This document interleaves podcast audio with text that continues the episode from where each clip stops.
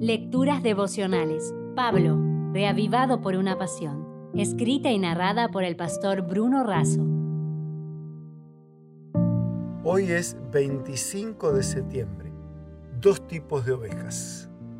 También os rogamos, hermanos, que amonestéis a los ociosos, que alentéis a los de poco ánimo, que sostengáis a los débiles, que seáis pacientes para con todos es lo que dice en Primera de Tesalonicenses 5:14.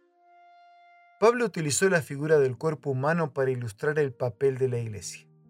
En este cuerpo espiritual hay ciertos miembros más débiles que necesitan un apoyo especial. Primero, los ociosos.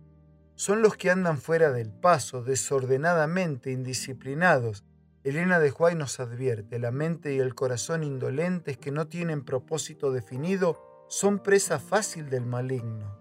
El hongo se arraiga en organismos enfermos, sin vida. Satanás instala su taller en la mente ociosa. Segundo, los de poco ánimo son los que se dan por vencidos.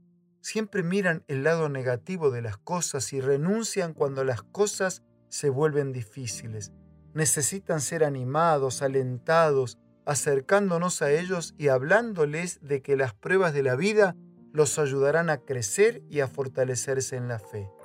Tercero, los débiles.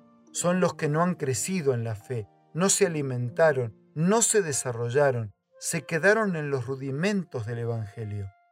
El primer día como presidente de la Asociación Bonaerense le pedí a un gran líder y administrador de la iglesia con años de experiencia que me diera un consejo.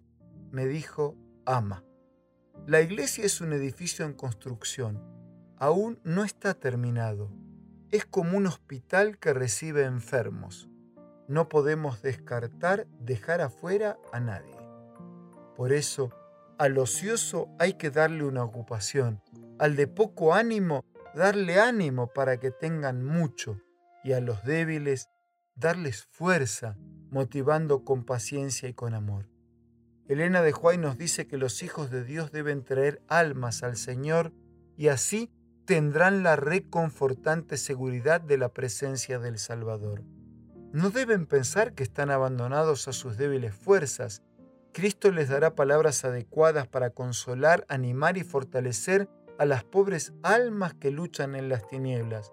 Su propia fe será afirmada al ver el cumplimiento de la promesa del Redentor.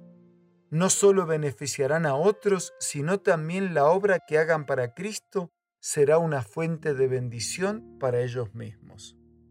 Dos tipos de ovejas deben estar en el centro de nuestros sueños, oraciones y esfuerzos cuidar la que tenemos adentro del redil para que sea más fuerte y misionera, y buscar y rescatar a la que está afuera.